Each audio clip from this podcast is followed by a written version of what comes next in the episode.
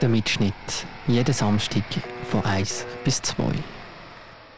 Hallo Leonie. Hallo Desi. und das ist gerade so die erste Frage. Du heisst ja auch wirklich Leonie. Ja, das ist mein Name. Und ähm, wieso hast du dann einfach simpel gesagt, gut, ich heiße jetzt Leonie Leonie?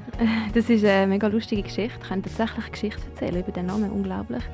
Ähm, früher, so erste Social Media Erfahrung war äh, MySpace. Irgendjemand, der zulässt, kennt das vielleicht noch. Das war unglaublich kompliziert zu machen. Und eine Freundin von mir, Manu, die hat dann gefunden, sie macht mir ein MySpace-Profil, damit ich meine selber aufgenommene Musik kann dort aufladen kann. Also wir waren 14, gewesen, gell, muss man da sagen. Ähm, und Manu hat gefunden, so aus äh, Sicherheitsgründen wird sie nicht Manu von heißen auf dem Profil, sondern Manu Manu.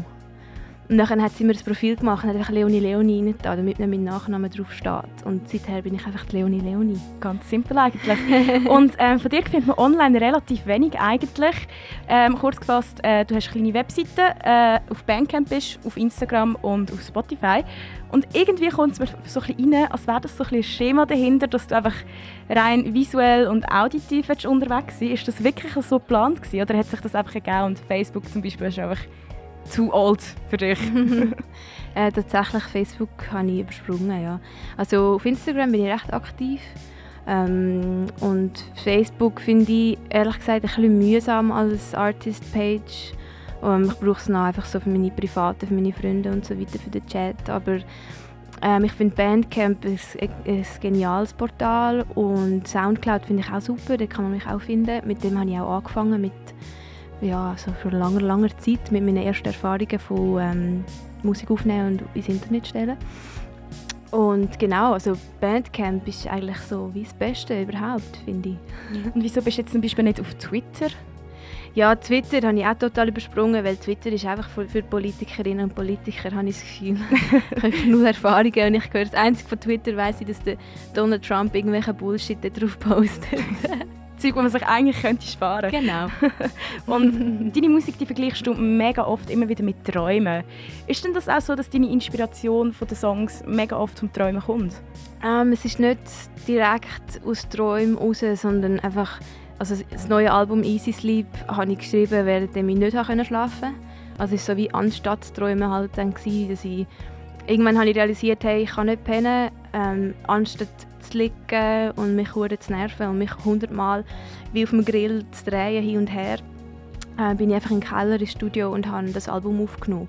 Und darum hat es wie so etwas Traumwandlerisches, weil zum Teil bin ich so neben den Schuhen, dass ich gar nicht gecheckt habe, dass ich noch wach bin. Und ich gehe gleich in den Keller an meinen Sündi und nehme das Zeug auf.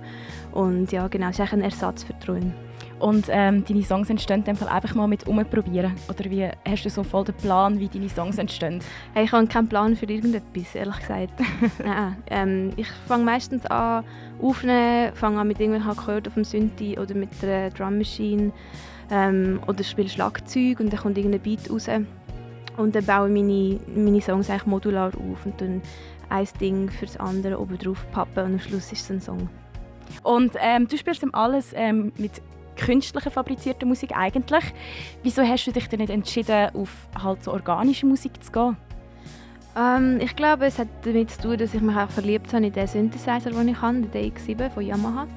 Äh, das ist ein digitaler Synthi. Und ich habe irgendwie herausgefunden, dass mit dem so ein alles machen kannst. Ich liebe Perkussionssounds von dem.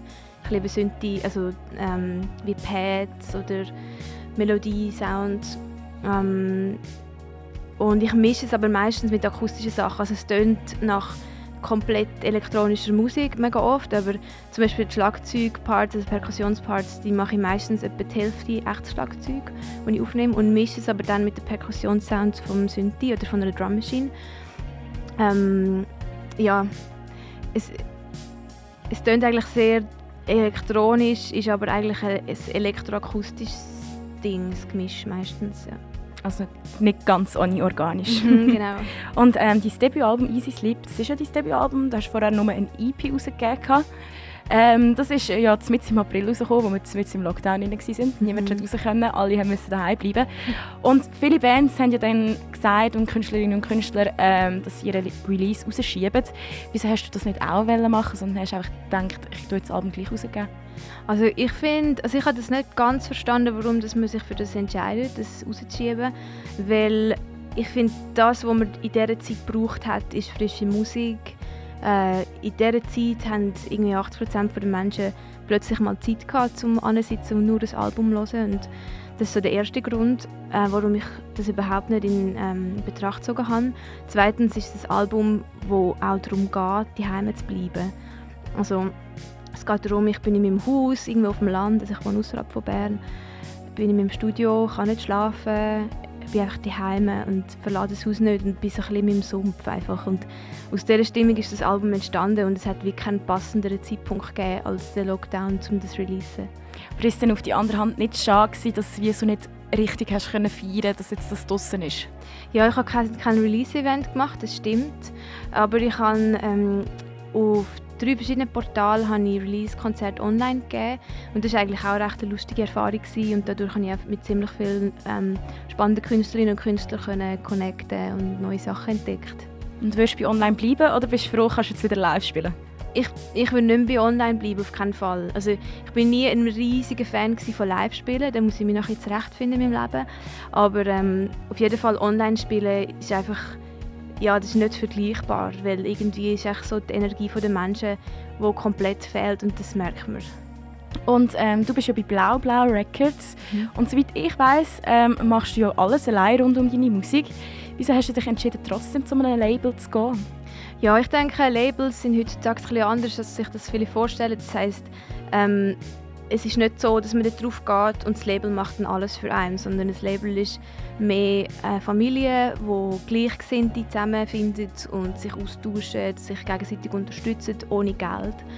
Ähm, bei Blau Blau ist kein Geld im Spiel, das heißt, sie nehmen kein von meinen Rechten, sie nehmen keins von meinem Geld. Ich muss sie aber auch nicht zahlen, sondern ich bin mit mega coolen Bands, Künstlerinnen und Künstlern unter der gleichen Decke, wir unterstützen uns. Und so stelle ich mir das eigentlich vor. Ähm, ich habe überhaupt keine Lust, eine Promofirma zu zahlen, für das sie den Leuten sagen, wie krass meine Musik ist. Das, ja, das finde ich einfach mega aufgesetzt. Und ähm, Konzert hast du noch ein paar bis Ende Jahr. Ähm, du bist vor allem in Bern unterwegs, zum Beispiel heute Abend, glaube ich, oder? Im Café Cairo. Genau, ja. Und dann am 23. September äh, am Label-Event ist das, glaube ich, im Dachstock, oder? Genau, das ist Blau-Blau, ein Blau-Blau-Event, wo es, ich weiß nicht wie viel, aber gefühlt so 30 Leute werden auf der Bühne stehen, so ein All-Star-Projekt mit mega coolen Künstlerinnen und Künstlern ähm, sozusagen eine mega grosse, abgefuckte Fanfare. Ich glaube, das wird der Hammer. Also mal wieder wert, in Dachstock auf Bern zu gehen. Genau. Aber äh, du machst dann noch einen Abstecher auf Lausanne am 7. Oktober. Dann kann man dich live verwünschen und dann im Mokka in Thun am 16. und dann noch zwei weitere, ich glaube auch noch eine Adventsshow, oder? Genau, ja, das ist ähm, von Everest Records im Botanischen Garten, äh, ein Adventskalender, der immer am Sonntag vor Weihnachten stattfindet. Und ich glaube, das wird mega cool. Das stelle ich mir sicher schön von so einem botanischen Garten unten. Mhm. Recht cozy. Äh, aber kann man dort noch irgendetwas dazwischen erwarten? Oder sind das als alle Konzerte mal gesettelt bis Ende Jahr? Ja, wir haben jetzt glaube nicht aufgezählt am 18. Oktober im Biflet in Bern. Das genau, steht ja. noch.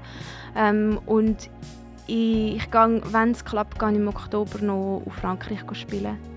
Aber äh, das ist ja jetzt für dreifach Hörerinnen und Hörer nicht relevant. Das ist noch ein bisschen unklar auch wahrscheinlich, nicht? Es ist unklar, gerade wegen Quarantäne und so weiter. Mhm. Mal schauen, wie das kommt. Hoffen wir das Beste. Mhm. Und ich hoffe, du daheim hast deine Agenda ausgepackt und sonst kannst du dann das Interview einfach nachhören. Der Mitschnitt. Jeden Samstag von 1 bis 2.